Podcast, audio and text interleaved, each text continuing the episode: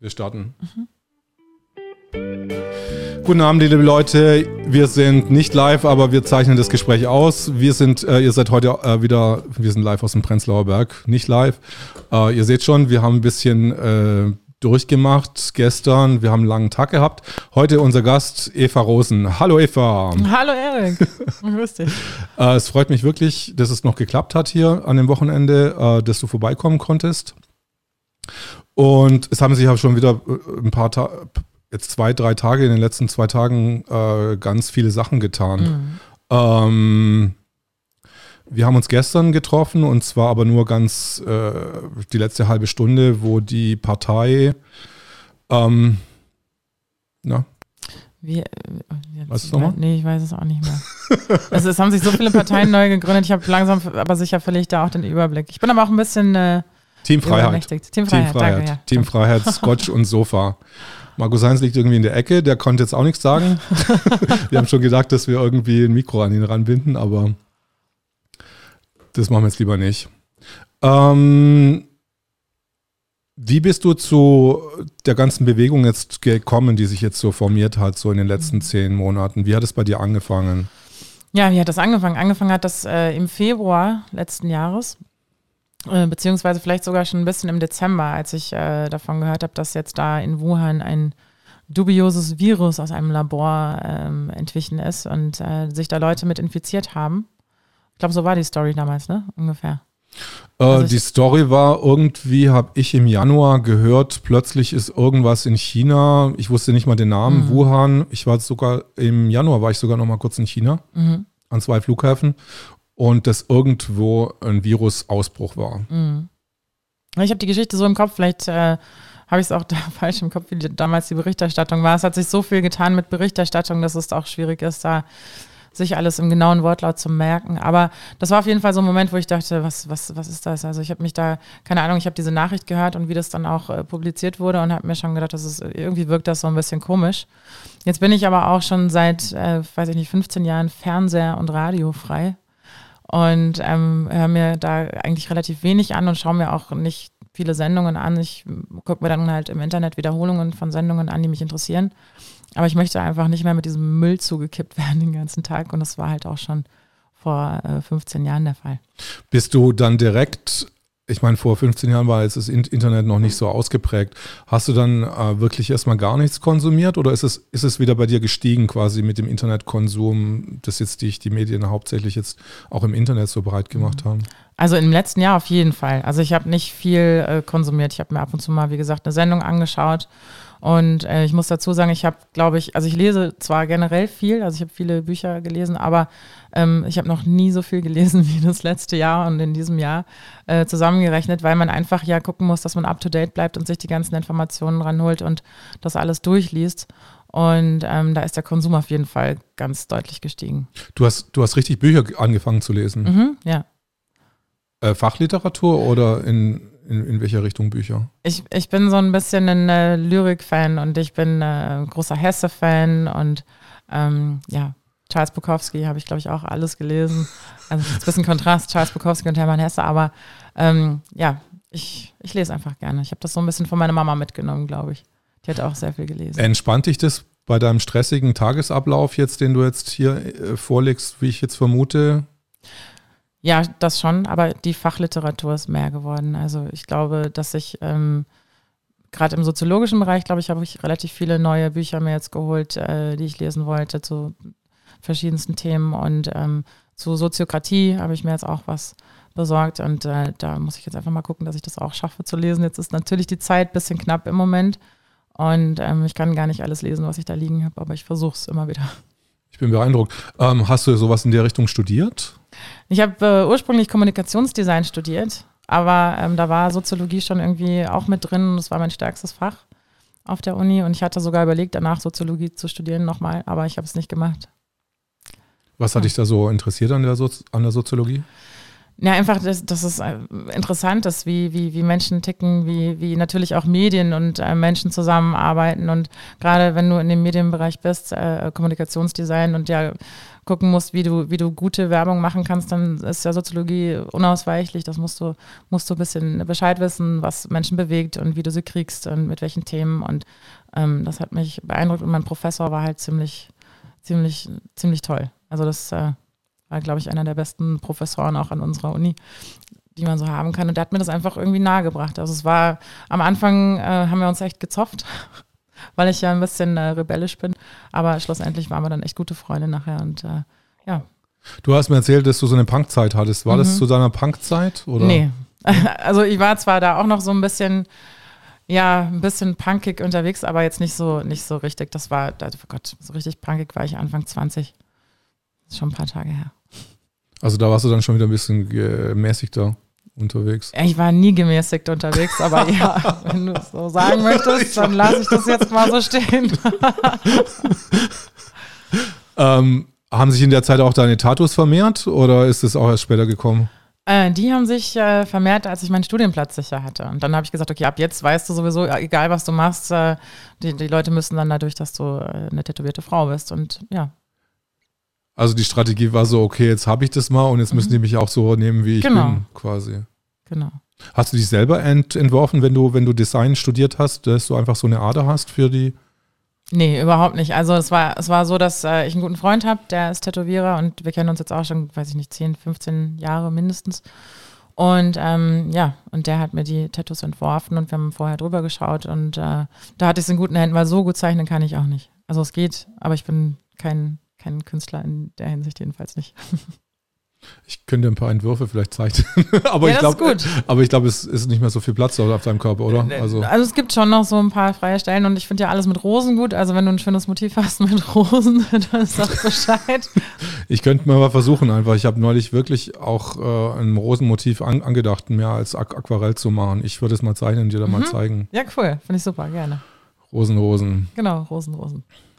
Ähm, wir waren vorher bei, der, bei Widerstand 2020 mhm. hängen geblieben, beziehungsweise da habt ihr noch nicht mitgeschaut, jetzt liebe Zuschauer. Ähm, du hast bei Widerstand 2020 angefangen mhm. in der Partei. Genau. Ähm, wie bist du dann zu Wir 2020 gekommen? Ja, also bei Widerstand 2020 habe ich einfach als ganz normales Mitglied äh, da geholfen, wo ich irgendwie helfen konnte und versucht, mich damit einzubringen. Und ähm, dann hat sich das ja so ein bisschen gesplittet und ähm, dann hat Bodo seine eigene Partei gegründet, nämlich Wir 2020. Und ähm, dann war halt die Frage, mit wem geht man mit, sozusagen. Und äh, ich bin mit Bodo mitgegangen. Ja, und dann ähm, ist das alles irgendwie so seinen, seinen Weg gegangen und ich habe halt immer gefragt, hey, braucht ihr da noch Hilfe, da noch Hilfe, da noch Hilfe? Ich hatte viel Zeit. Ich habe Darf ich äh, Mikro ein bisschen runter tun, weil Klar. sonst sieht mein Gesicht ah, gar nicht so okay. wahrscheinlich in der Kamera. Danke dir. und ich hatte ja relativ äh, äh schnell dann auch äh, Kurzarbeit und ähm, ja, und dann habe ich Bodo, wie gesagt, auch persönlich kennengelernt und mich an verschiedenen Punkten eingebracht in der Partei und irgendwann war ich stellvertretende Bundesvorsitzende von der Partei. Nicht schlecht, ein schneller Aufstieg auf jeden Fall. Ja, das stimmt. Aber es ist halt, ich habe auch immer gesagt, mir, mir geht es nicht um, um eine Position oder um einen Vorstandsposten. Und äh, ich habe auch äh, immer zu verstehen gegeben, dass wenn ich mich mit den Werten oder irgendwas, was da läuft, nicht mehr identifizieren kann, dass ich dann auch gehe. Also. Es ist ein bisschen Tumult äh, dann entstanden bei Wir 2020. Mhm. Also zuerst gab es da irgendwie so ein Eklat quasi mit dem, ich mich noch erinnern kann, am Anfang gab es eine Satzung, die irgendwie 112 Punkte hatte, die relativ, würde man sagen, so restriktiv war, mhm. äh, zwecks Machtfülle äh, an bestimmte Personen. Genau. Und dann wurde die Satzung dann gekippt. Mhm. Kannst du das mal nochmal ausformulieren, weil ich habe es auch nur ganz oberflächlich mitverfolgt. Ja, es war tatsächlich so, dass ähm, vor, vor der Gründung keiner so richtig die Satzung zu lesen bekommen hatte. Und äh, es musste dann ganz schnell gehen, weil der Termin sollte ja gehalten werden, die Partei zu gründen. Und ähm, ja, das ist dumm gelaufen, würde ich sagen. Nichtsdestotrotz äh, gab es dann äh, eine neue Satzung, die wir ähm, gemacht haben, die deutlich entschlackt äh, dann da stand und die wir dann genommen haben. Und dann haben wir die alte Satzung verabschiedet und die neue ist in Kraft getreten. Schlussendlich ist es aber ähm, immer noch so, dass es äh, vielleicht ein bisschen, ja, zu wenig diesem Ur Ursprungsgedanken von Widerstand 2020 entsprochen hat. Aber das ist jetzt, ja. Wie groß, wie viele Mitglieder hatte denn jetzt die Partei, äh, wo du sie jetzt verlassen hast? Ungefähr 8.000 und 8.000, 9.000, sowas um den Dreh. 8.000, 9.000 mhm. Mitglieder. Genau. Ähm, ich bin nämlich auch äh, eingetreten.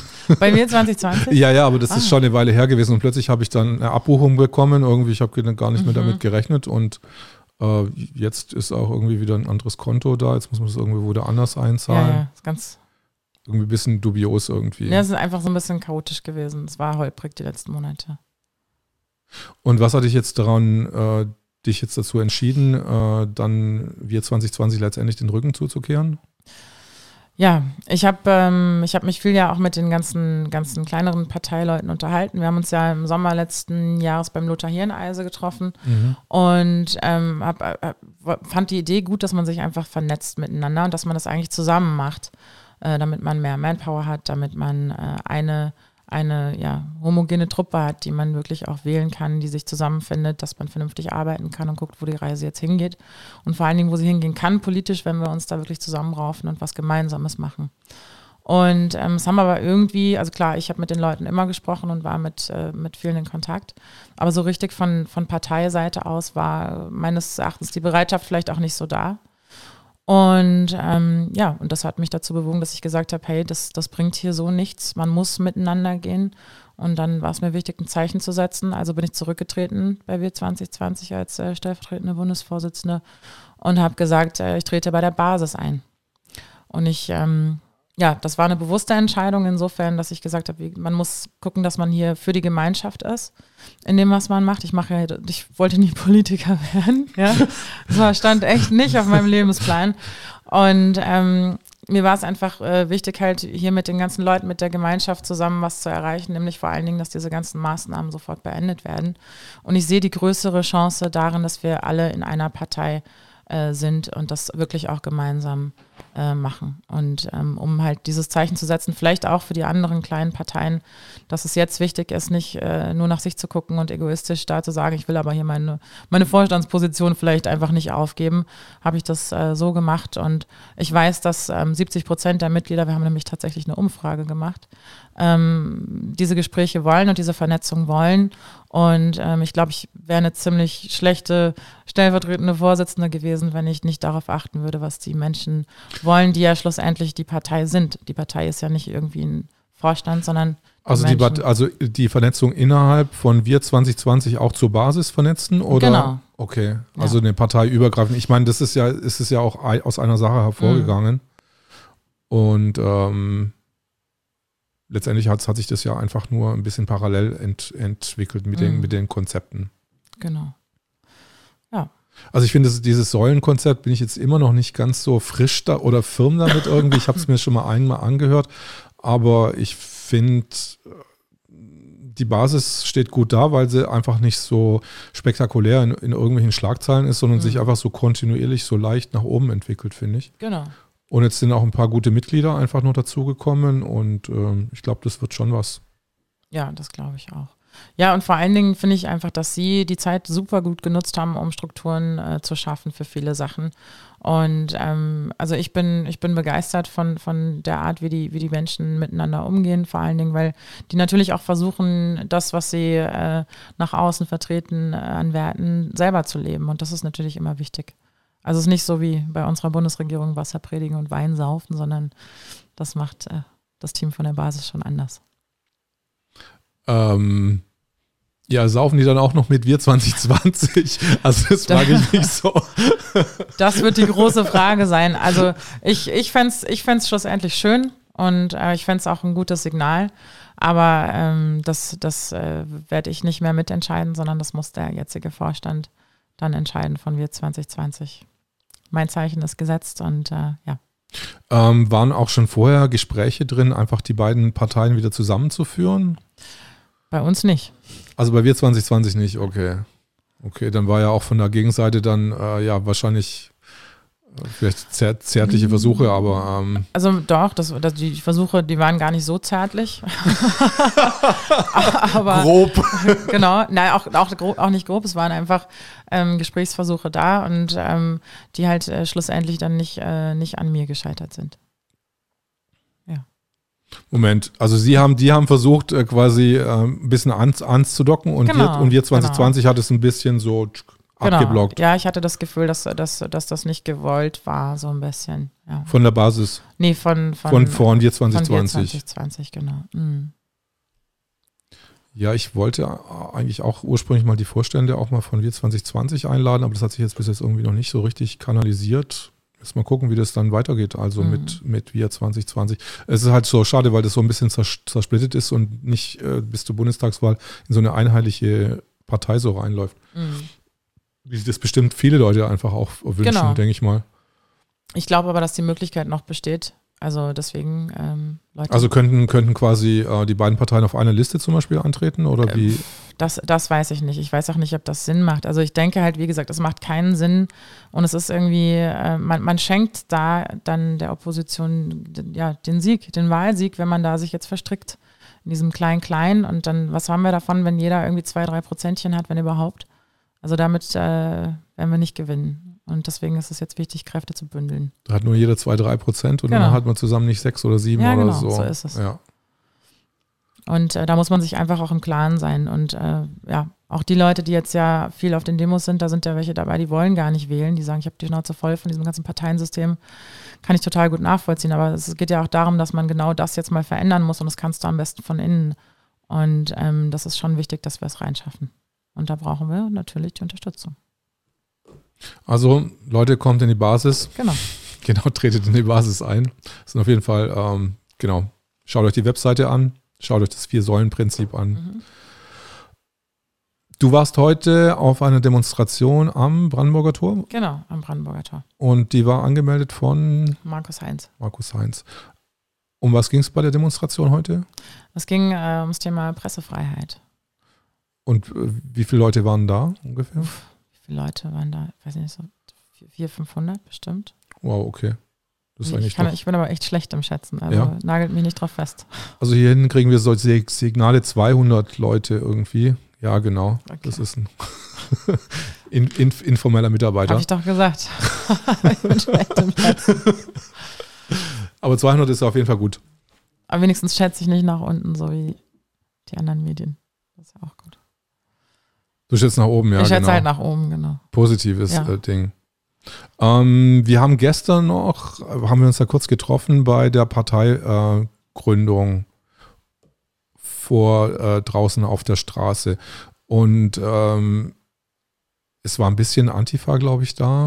Und ein paar Passanten. Wie hast du die ganze äh, Sache jetzt äh, gesehen mit dieser, mit dieser neue, neuen Partei, mit dieser Kiezpartei, sage ich jetzt mal? Mhm.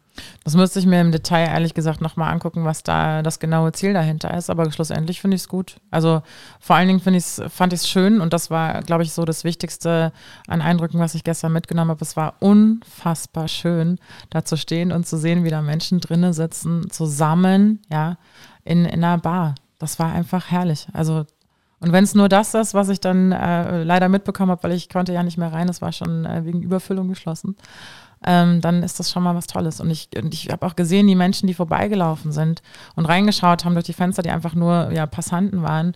Man hat diesen, diesen sehnsüchtigen Blick wirklich gesehen. Man, man wünscht sich doch jetzt einfach nur, dass das vorbei ist und man mal wieder zusammensitzen kann in einer Bar, was trinken, keine Ahnung. Ja, ich habe auch schon so, ich habe auch kritische, bin ja die ganze Zeit draußen gestanden, ich habe schon Mhm. so, so kritische äh, Stimmen da draußen gehört und so, was sind das da für Idioten? Macht doch da irgendwie, warum macht ihr das denn? Oder Ich glaube, die waren neidisch. Ich glaube, die wollten eigentlich dasselbe. Die wären auch gerne lieber dabei, dabei gewesen. Und ähm, ja, das war wahrscheinlich Neid. Was ich total gut verstehen kann, ich war auch neidisch. ja, genau, du durftest ja, Ja, auch nicht rein, ich genau. durfte auch nicht rein. Aber ich habe es zumindest, ähm, war ich wahrscheinlich anders neidisch als äh, die Leute, die das, sich darüber beschwert haben. Ich beschwere mich ja eher darüber, dass nicht noch mehr aufgemacht haben und äh, die anderen sagen, lasst alles dicht. Ja. Äh, was ich ganz interessant fand, zum Schluss war dann auch noch eine Antifa-Demonstration slash Versammlung auf der anderen Seite und ich bin dann beim Weggehen bin ich an denen vorbeigelaufen und die haben dann auch mit den Leuten äh, diskutiert.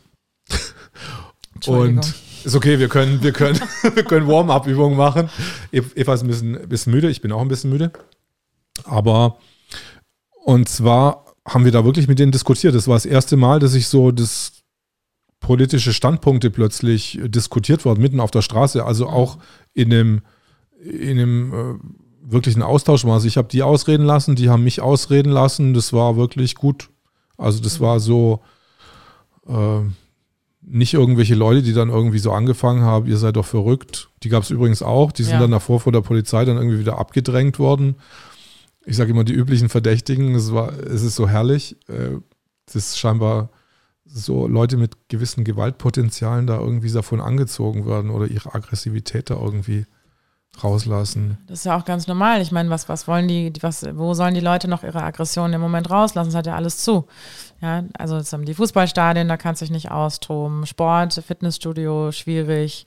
Und ähm, alles das, wo du, wo du mal ein bisschen Dampf ablassen konntest, das kannst du nicht mehr machen. Das ist ganz normal, dass auch das Aggressionspotenzial steigt bei vielen Menschen. Also ich meine, das ist ja ein Druckkessel, der irgendwie aufgebaut wird in so vielen verschiedenen Bereichen im Moment. Ähm, und das ist halt auch so einer. Wenn das Aggressionspotenzial, das ist ja eh schon da bei den Leuten, sonst, ne, und dann steigt das.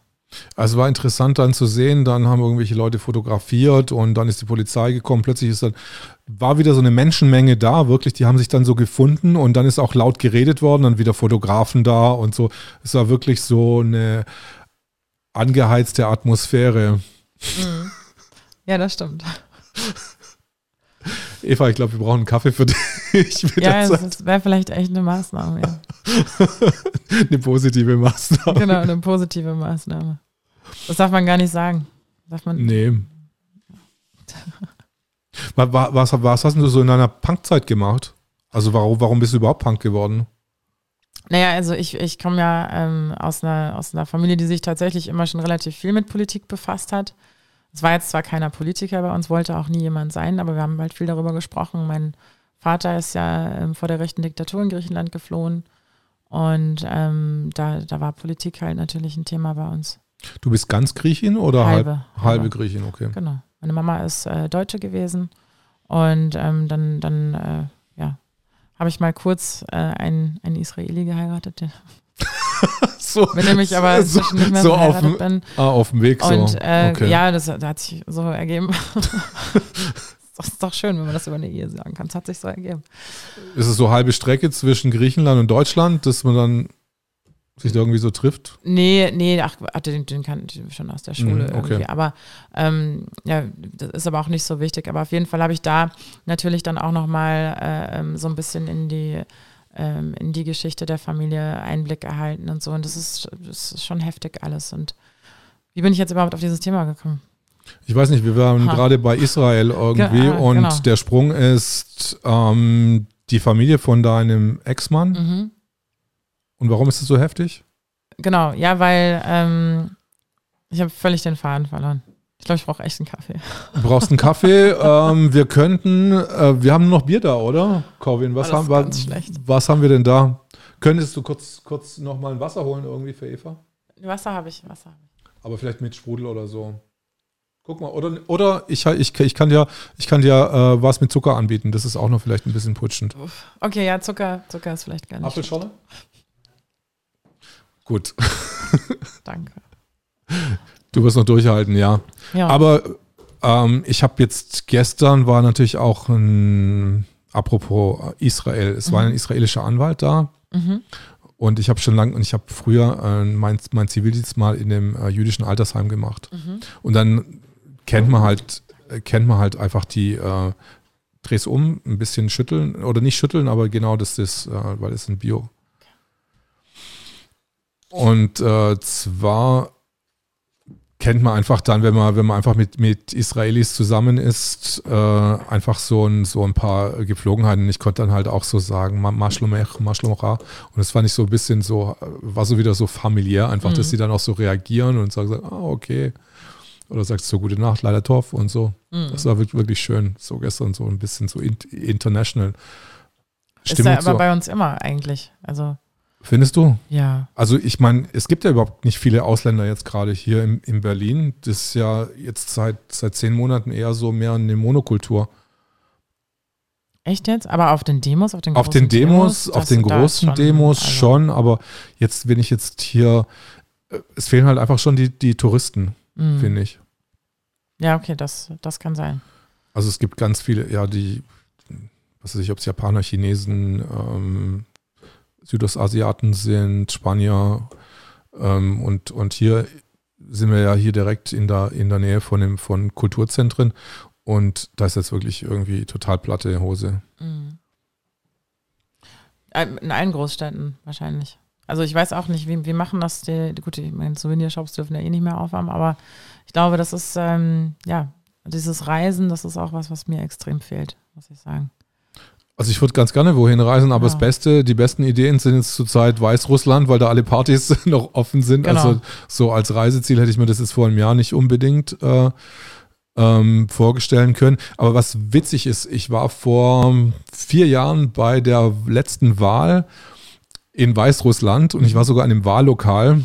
Ah. Und die Freunde, meine weißrussischen Freunde, die ich da gehabt habe, die haben dann gesagt, ja, äh, wir gehen jetzt wählen, aber wir wählen jetzt für die Oma mit. Mhm. Also das war möglich. Ach, abgefahren. Ja.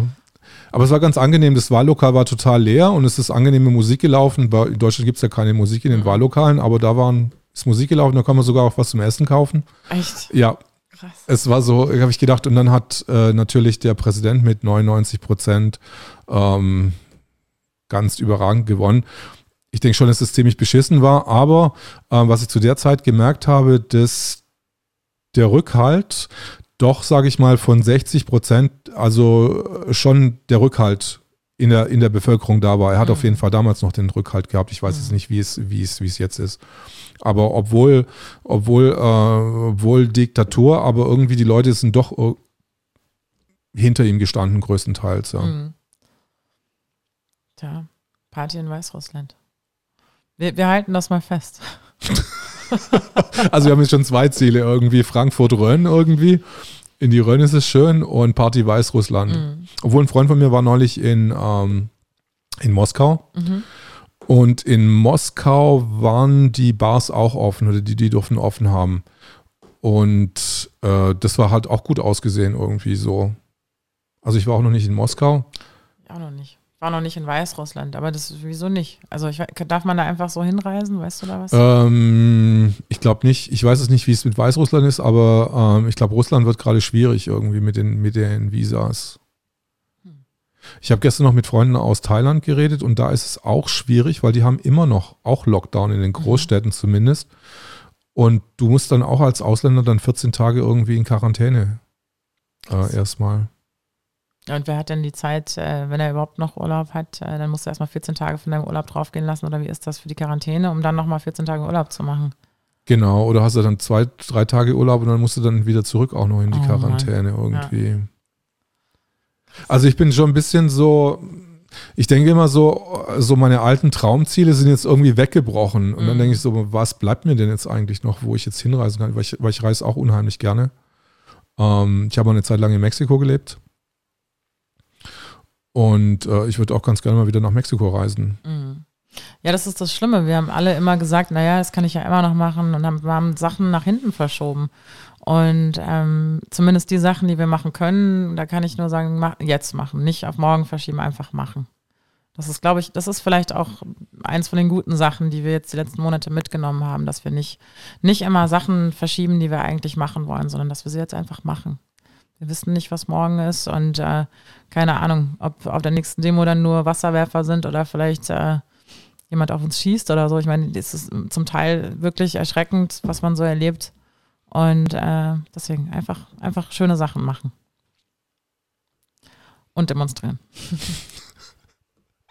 Aber irgendwie geht es dir Vielleicht äh, kennst du das Gefühl, dass, äh, dass ein so ein bisschen der Boden unter den Füßen weggezogen wird, jetzt in der jetzigen Situation, weil so viele Sachen irgendwie wegfallen oder beziehungsweise, dass es so kommuniziert wird, äh, dass es wegfällt, weil es ist ja medial. Es ist ja nicht so, dass es wirklich real dich irgendwie einschränkt. Du kannst ja trotzdem irgendwo hingehen. Es ist nur so eine, so eine bedrückende Stimmung. Mhm.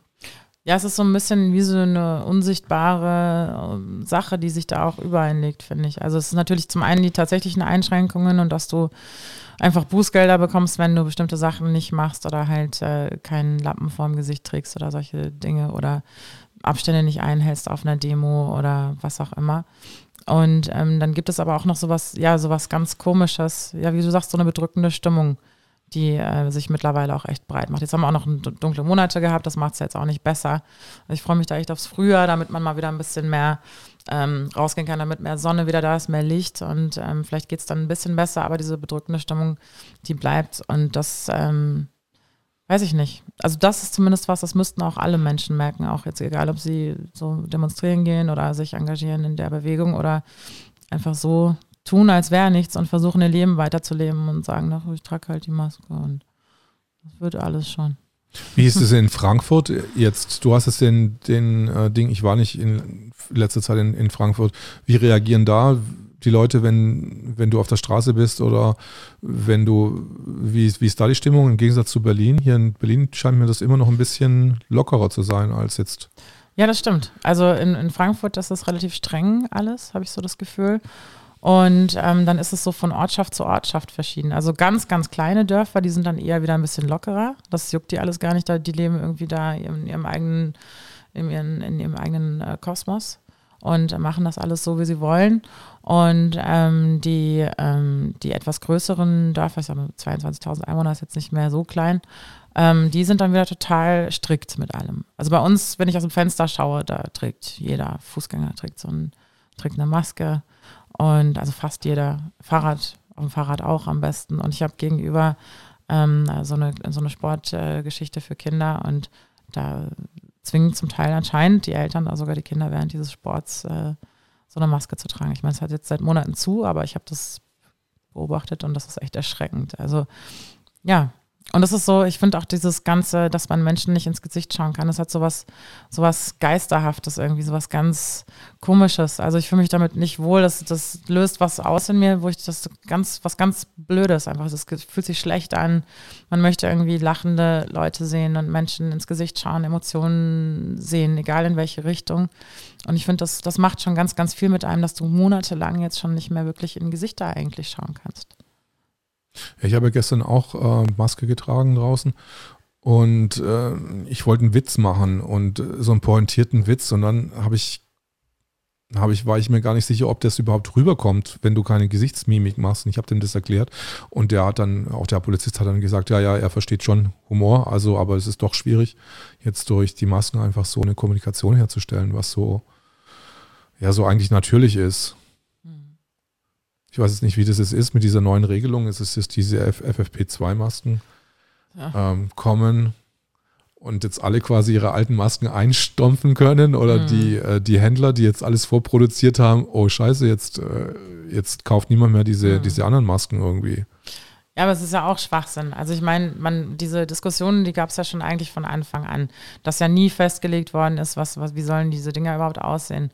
Und ähm, ja, dann war es irgendwie wurscht, was du gemacht hast, ja, und dann hast du jetzt irgendwie ein Jahr lang irgendwas gemacht, wo du aber natürlich die schlimmsten Repressalien zu befürchten hattest, wenn du nicht mitgemacht hast, ja.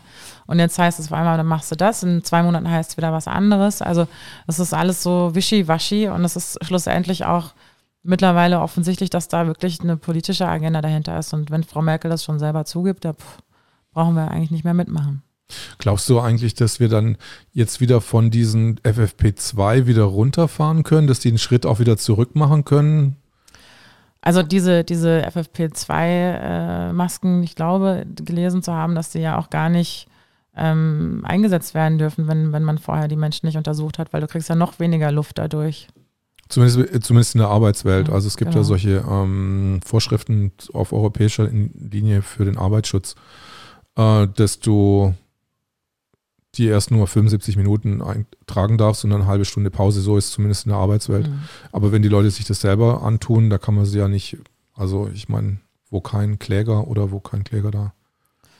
Tja, also ich weiß halt nicht, wo fängt es an und wo hört es auf. Und, und ich bin einfach jetzt der Meinung, es ist jetzt mal gut Es gibt ja keine Kinder, reicht. Es gibt ja keine Kinder FFP2-Masken. Ja. Also ich äh, verstehe nicht, wie das Konzept dann bei Kindern in der Bahn funktionieren soll, Mhm. weil die sind ja alle viel, viel zu groß und äh, soweit ich weiß, tut kein Hersteller FFP2-Masken für Kinder ähm, fertigen. Und vielleicht findet sich irgendjemand aus der Politik, der zufällig welche herzaubern kann.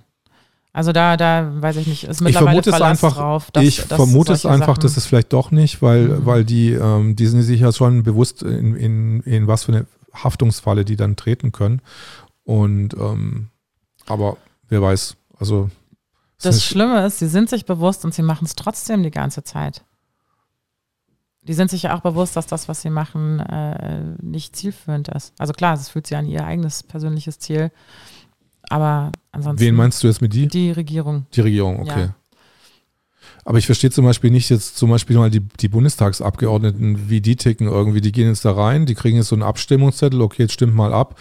Okay, ich brauche mich nicht um irgendwas kümmern, ich heb die Hand und das war's dann. Mhm. Also so. Und dann ticke ich dann da halt mit, irgendwie so schlafend. Ja. Schläfer. Schläfer. Genau. In der Basis ist anders. Das, Hoffe ich. das hoffe ich auch. Also bisher muss ich sagen, die Menschen, die ich kennengelernt habe, die sind fantastisch und das sind definitiv keine Schläfer, das sind sehr aufgeweckte Menschen. Ich persönlich habe immer so ein Problem mit, ich war noch nie vorher in einer Partei und, und so, ähm, was ist überhaupt Parteiarbeit? Wie gehe ich auf die Leute zu? Ähm, Wie hast du das am Anfang gemacht? Ich meine, hast du schon mal vorher Parteierfahrung gehabt? Oder? Nee, überhaupt nicht? nicht. Also ich habe bestimmt mit, mit, mit dem einen oder anderen Politiker irgendwie Gespräche geführt, aber ähm, und ich habe immer gedacht, naja, ähm, so richtig Partei, einer Partei beitreten. Ich kann ja, ich weiß ja, wen ich wählen möchte, muss ich ja nicht machen. Mittlerweile sehe ich das halt anders. Mittlerweile ist es wichtig, alles zu machen, was man machen kann, damit irgendwas sich ändert. Und ähm, ja, Parteiarbeit, wenn du dich engagieren magst, dann guckst du einfach, wenn, wenn du jetzt äh, in Berlin bist, wo dein, wo der Landesverband wäre, quasi, oder das Orga-Team. Ähm, und dann schreibst du denen eine Mail und sagst, hier, ich bin der Erik, ich mache das und das und wo kann ich mich engagieren, kann ich was mithelfen? Und dann gibt es natürlich auch einfach die, die ganz normalen Mitglieder, die wollen vielleicht auch gar nicht mitarbeiten, sagen, aber finden wir super, unterstützen wir. Und ähm, ja,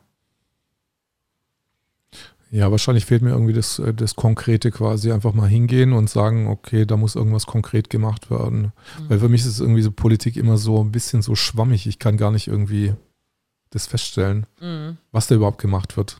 ja. Ist so abstrakt. Also wenn ich ein Bild zeichne, Mhm. okay, dann habe ich ein Projekt, kann ich es fertig machen, aber so bei politischer Arbeit, also hm, So abstrakt ist es tatsächlich gar nicht. Ja. Also das ist ganz viel Strukturarbeit, natürlich ganz viel Strukturen schaffen für Landesverbände, Ortsverbände, äh, Kreisverbände und solche Sachen. Und es ist, es ist relativ, tatsächlich relativ unspektakulär und sehr trocken, was man zum Teil auch macht. Also es ist jetzt nicht, nicht die spannendste Arbeit auf jeden Fall. Da ist schon, schon spannender, äh, als ähm, Aktivist auf die Straße zu gehen. Das ist dann deutlich, deutlich spannender. der Aktivist ist spannender oder die Der Parteiarbeit? Aktivist auf jeden Fall. Spannender, oder? Ja, absolut. Ja, absolut. weil man Aber es ist halt beides wichtig, ja. deswegen man muss es dann so ein bisschen verknüpfen und äh, dann macht man halt vormittags Parteiarbeit und nachmittags geht man auf die Straße zu demonstrieren. Das ist doch super. Das, ist, das ist perfekt, die, Ja. die perfekte Kombination, um durch den Lockdown zu kommen. Genau. Möchtest du in den Bundestag oder möchtest du lieber so Land, Landtag? Äh, aber ich, aber oder hallo hast- oder hast im Bundestag. ein, okay, hallo, okay, okay. ähm, hast du dir schon mal überlegt, du hast ja dann Assistenten quasi so als Bundestagsabgeordnete, denen kannst du ja dann auch irgendwelche Sachen oder die beraten dich oder weißt du, wie so ein Bundestagsabgeordneter funktioniert da? Ich habe keine Ahnung. Also ich, klar habe ich eine, eine Ahnung, aber es, ähm, das, ich, man, man wird sehen, was so passiert. Und ich glaube, dass es dann wichtig ist, dass man sich da wirklich gute Leute an die Seite holt, die einen vernünftig beraten. Und ähm, ja, vielleicht auch ähm, immer ein, zwei Menschen um sich rum behält, äh, die, die einen so ein bisschen wieder auffangen und vielleicht auch mal auf den Boden holen und diese ganzen ganz normalen Vorgänge, weil ich glaube, das haben die alle nicht im Moment.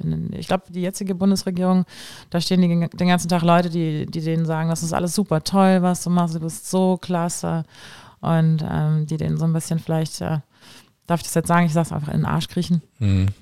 Und äh, ja, und das ist immer schlecht, wenn du nur von Menschen umgeben bist, die von deiner Gnade abhängig äh, sind, dann, dann sind die natürlich auch nicht ehrlich zu dir. Also du wünschst dir quasi äh, kritische Mitarbeiter, die dir auch mal sagen, okay, äh, das war jetzt scheiße von dir oder das nicht scheiße, Entschuldigung, das äh, war jetzt irgendwie unpassend mhm. oder das hat, kann dich vielleicht nicht weiterbringen oder damit bin ich jetzt nicht, nicht einverstanden. Ja, also definitiv. Ganz viel, ganz viel Kritik und ähm, konstruktive Kritik und ganz viele, ja, ganz viel Feedback auch. Das ist immer wichtig. Jetzt hoffe ich mal, dass die Bundestagswahlen auch pünktlich dann stattfinden. Dass sie überhaupt stattfinden, ja. Dass sie überhaupt stattfinden und ohne, ohne Briefwahl, hoffe ich doch auch. Ja, das hoffe ich auch. Aber ich habe heute äh, in irgendeinem Tweet gelesen oder in, einer, in, einem, in einem, Ding auf Telegram, dass äh, Trump quasi ähm, das Twitter das verboten hat, wo er dann gesagt hat, ja, Briefwahlen sind, sind schlechter oder anfälliger als, äh, als normale Wahlen und dann hat es so ähm, Twitter so kommentiert, ja, das ist, das ist, das ist nicht so.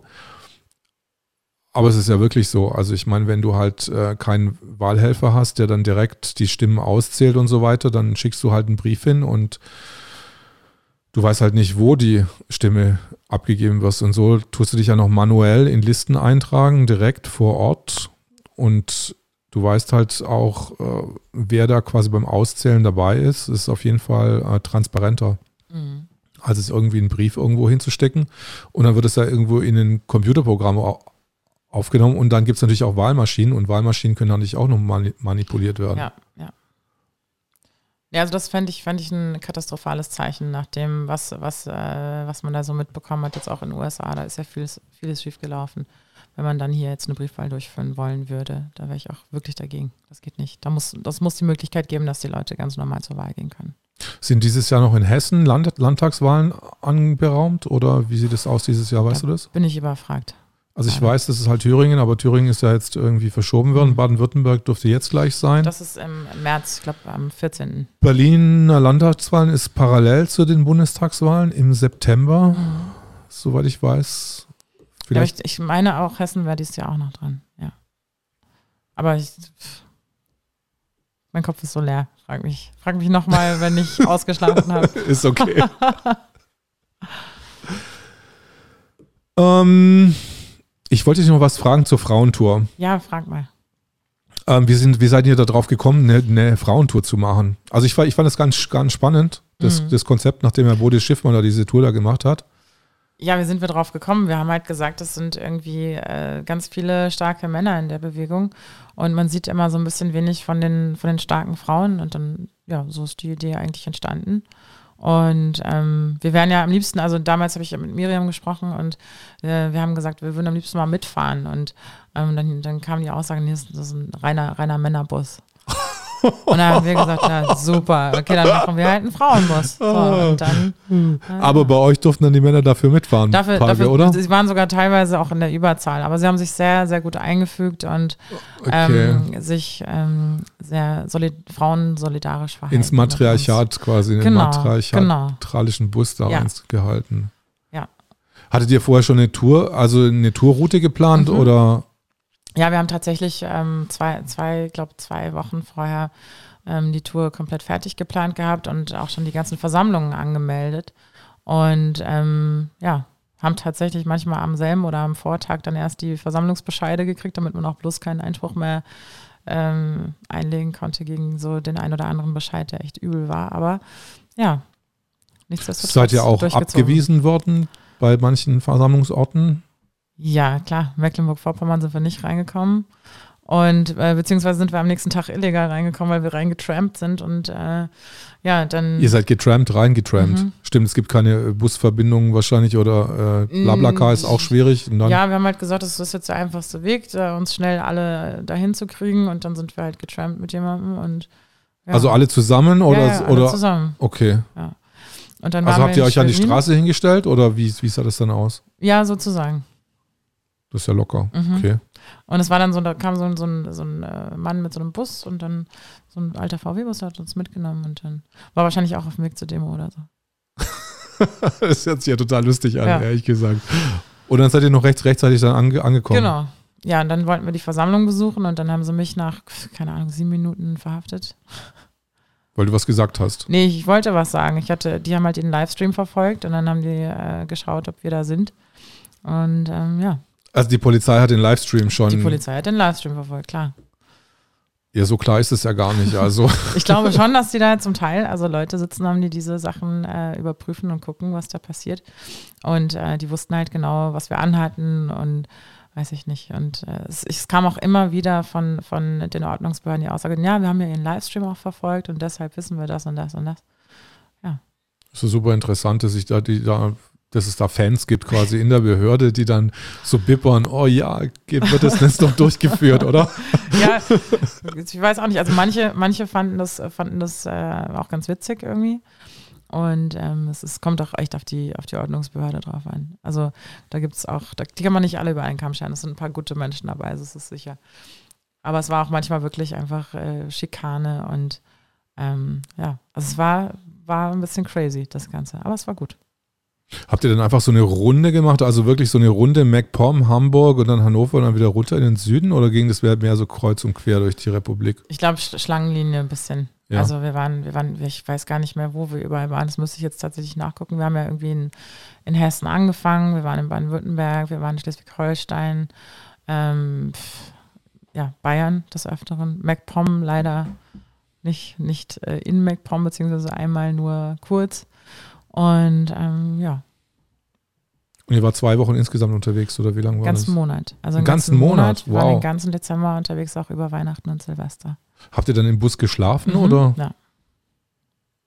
Habt ihr den gesponsert gekriegt oder wie, wie, wie, ist das, wie ist das zustande gekommen? Ja, also die, die äh, Gemeinschaft hat den, uns quasi gesponsert. Also wir haben wow, ähm, ähm, das äh, allein durch Schenkungen geschafft, äh, diese Tour zu machen. Das ist schon Wahnsinn. Waren dann letztendlich an diesen Veranstaltungsorten auch mehr Frauen als Männer oder wie, wie sah das da aus, quasi, ähm, wo, wo ihr dann aufgeschlagen habt? Gemischt. Also es war, es waren sogar manchmal mehr Männer dann da. Klar, Frauenbus, da kommen vielleicht dann mehr, mehr Männer als Frauen oder so, ich weiß es nicht. Ich weiß Aber auch nicht. es war grundsätzlich eher durch, gut durchmischt auch. Was ich ganz schön fand, ist, dass wir, ähm, dass wir auch viele, viele Rollstuhlfahrer immer hatten auf unseren äh, Demonstrationen, weil natürlich dadurch, dass es nicht so eine Großdemo ist und man nicht so in dieses Gemenge reinkommt, man auch äh, diese kleinen Demos besser besuchen kann mit dem Rollstuhl. Und das fand ich cool, das hat, äh, das hat mir gut gefallen. Was war so, so das, das Key-Element? Also ich meine, was ist ja so, so besonders quasi in den, in den vier Wochen passiert? Gab es da irgendwie solche Momente? Ja, gab es ganz viel. Also das, das eine war tatsächlich die Inga, die sich auch mit ihrem Rolli auf den Weg gemacht hat zu uns und ähm, die total äh, ja, aufgelöst war und ähm, ähm, ja, darüber, was halt alles äh, so ist und ähm, dass man nicht mehr rausgehen kann, dass man nicht, nicht, nicht tanzen gehen kann, Musik hören, Konzerte, all diese Sachen, die halt ja auch wichtig sind und die ja irgendwie auch gut tun. Gerade Musik, also Konzerte hat mir richtig gefehlt dieses Jahr, muss ich sagen. Und ähm, das war eine sehr, sehr schöne Begegnung und ähm, eine andere schöne Begegnung war in Potsdam mit dem Gabriel. Das ist, äh, war ein obdachloser Mann, der sich zu uns gesetzt hat, irgendwie auch getanzt hat, äh, wenn Musik lief und so. Also ein ganz toller, toller Typ und der war total gerührt, dass wir ihm halt irgendwie einen warmen Kaffee gebracht haben und ihm ein bisschen Geld auch in die Hand gedrückt haben. Und ähm, das war heftig, weil die Polizei ähm, versucht hat, äh, da auch zu intervenieren. Also die, die fanden das irgendwie nicht gut, dass wir da mit ihm uns verbunden haben oder verbunden gefühlt haben. Und es war ein Rollstuhlfahrer oder was? Der, war, der Gabriel ist kein Rollstuhlfahrer, das war ein Obdachloser. Einfach. Ein Obdachloser, mhm. okay. Und ähm, ja, und die haben dann. In welche Stadt war das? Das war in Potsdam. Potsdam, okay. Und ähm, der hat halt Rotz und Wassergold und ich habe ich hab ihn in den Arm genommen und dann kamen die natürlich zurück mit Abstand und keine Ahnung und äh, haben das überhaupt nicht begriffen, wie wichtig das gerade ist und wie schlimm das auch ist. Äh, gerade für die Obdachlosen sind viele Obdachlosenunterkünfte geschlossen, es ist bitterkalt. Die wissen nicht, wo sie schlafen können, wo sie was zu essen herbekommen und die Menschen äh, durch diese ganzen Distanzregelungen kommen ja auch nicht mehr so schnell auf Fremde jetzt äh, zu wie vielleicht vorher. Und ähm, ja, das war rührend und es war erschreckend zu sehen, wie unempathisch da auch wieder die Polizei gewesen ist, dass sie wirklich auch versucht haben, die haben auch mir dann gesagt, ja, belästigt sie der Mann, habe ich gesagt, nein, ich würde ja hier nicht neben ihm sitzen, wenn er mich belästigen würde. Also sie haben auch versucht, mir Worte in den Mund zu legen, um ihn irgendwie da zu entfernen, weil sie auch nicht wollten, dass es diese Bilder gibt, ja, wie wir da mit ihm sitzen und einfach, äh, ja, ganz normal leben und Nächstenliebe leben. Und ähm, das, das, da war ich echt zwei Tage auch richtig geknickt. Also das fand ich so schlimm. Das ja, das ist so, ja so wichtig, weil der so, ja, so ein Bedürfnis einfach ja. da war, einfach nach, nach Nähe und, und dass die, dass sie sich nicht ausgegrenzt fühlen oder total, weil die sind ja sowieso leben schon irgendwie so am, am Rand der Gesellschaft. Und wenn dann quasi alles wegbricht, jetzt zum Beispiel, es gibt auch weniger Flaschen und es gibt bestimmt auch weniger Flaschensammler, die sich da irgendwie durchschlagen, zumindest hier in Berlin. Ich weiß nicht, wie das in Frankfurt ist, ob es da auch Flaschensammler Genauso, gibt. ja. Genauso. Und ähm, weißt du eigentlich, wie das um den Kiez im Hauptbahnhof gibt es doch auch immer einen, einen ganz starken Ob- obdachlosen Mhm. Drogenkiez so. Ja. Hast du das, äh, siehst du das ab und zu, wie die jetzt äh, Ja, du siehst, ich weiß nicht, wo die Obdachlosen sind. Die sind auf jeden Fall nicht am Frankfurter Hauptbahnhof. Also da wird ja immer alles dicht gemacht und die Leute dürfen da auch nicht schlafen oder so. Ich, ähm, keine Ahnung, wo, wo wir da noch Unterkünfte haben und wie die das überhaupt jetzt handhaben. Das ist, äh, ja, für mich, für ich finde das wahnsinnig belastend. Ähm, zumal, zumal halt auch, wie gesagt, wenn jemand auf dich zukommt, der in Tränen aufgelöst ist und der irgendwie einfach mal eine Umarmung braucht und ähm, dir soll dann verboten werden, dass du jemanden einfach in den, Arm, in den Arm nimmst, was so das Normalste eigentlich von der Welt ist.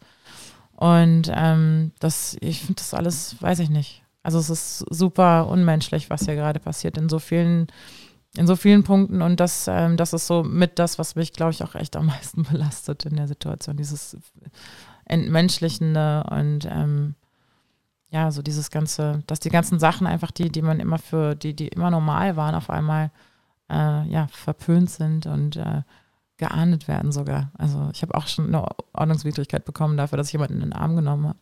Oh, okay. Ja, Und was war die Begründung? das Abstand nicht eingehalten. Abstand nicht eingehalten. Und du kennst sie nicht oder so. Nee. Gefährliche Anbahnung. Ja. Also ich hatte auch mal so ein Erlebnis nach sechs Wochen im ersten Lockdown, dann steht, steht da so ein Mädchen vor mir und da, da steht Hugs for free und ich war so aufgelöst, ich, ich konnte es gar nicht annehmen, weil das war mir zu viel. Also das war so dieses, äh, die ganze Zeit so auf Abstand getrimmt sein und dann diese, diese plötzlich Nähe, das, äh, also da krieg, also da habe ich auch ein bisschen, äh, nein, keinen richtigen Schaden, aber halt schon ein bisschen so gedacht, okay, also man wird schon, also es nimmt mich auch mit, also ja. Wie ist dann die Tour weitergegangen, beziehungsweise wie ist, wie ist die geendet? Also war es war eu- eure letzte Anlaufstation? Ähm, Ende war in Stuttgart am 31.12. beim Demo-Hopping. Und ähm, ja, dann haben wir zusammen noch schön ins neue Jahr gefeiert. Und äh, das war's. Am nächsten Tag sind wir nach Hause gefahren. Oh. Ja, Also ich habe diese Demonstration noch äh, in Stuttgart mitgemacht. genau. Äh, Drei, drei Demonstrationen waren das ja, bis, bis spät in die Nacht. Da war der von Honk for Hope auch da, habe ich glaube ich gesehen. Der Alexander, ja. Der Mhm. Alexander Ehrlich, ja. Ich habe das im Livestream irgendwie kurz Mhm. verfolgt. Aber das war ein super Jahresabschluss dann für euch. Also ein Monat auf Tour, auf Deutschland-Tour. Ja, es war, es war trotzdem das komischste Silvester, glaube ich, was ich je erlebt habe. Also es war auch so ein bisschen bedrückend. Also es war so richtig freuen konnte man sich nicht. Sonst ist es ja immer was Schönes, das neue Jahr einzuläuten. Und dieses Mal war irgendwie, war es schon auch anders. Haben die Stuttgarter wenigstens ein bisschen gekracht? Also, oder war das ganz still? Also ich habe nichts, äh, nichts gesehen. Ich habe von, von Freunden Bilder bekommen aus anderen Gegenden, wo es halt, wo die Leute dann halt die Böller noch im Keller hatten von vorher und die haben schon ordentlich rumgeknallt. Aber bei uns war jetzt nichts.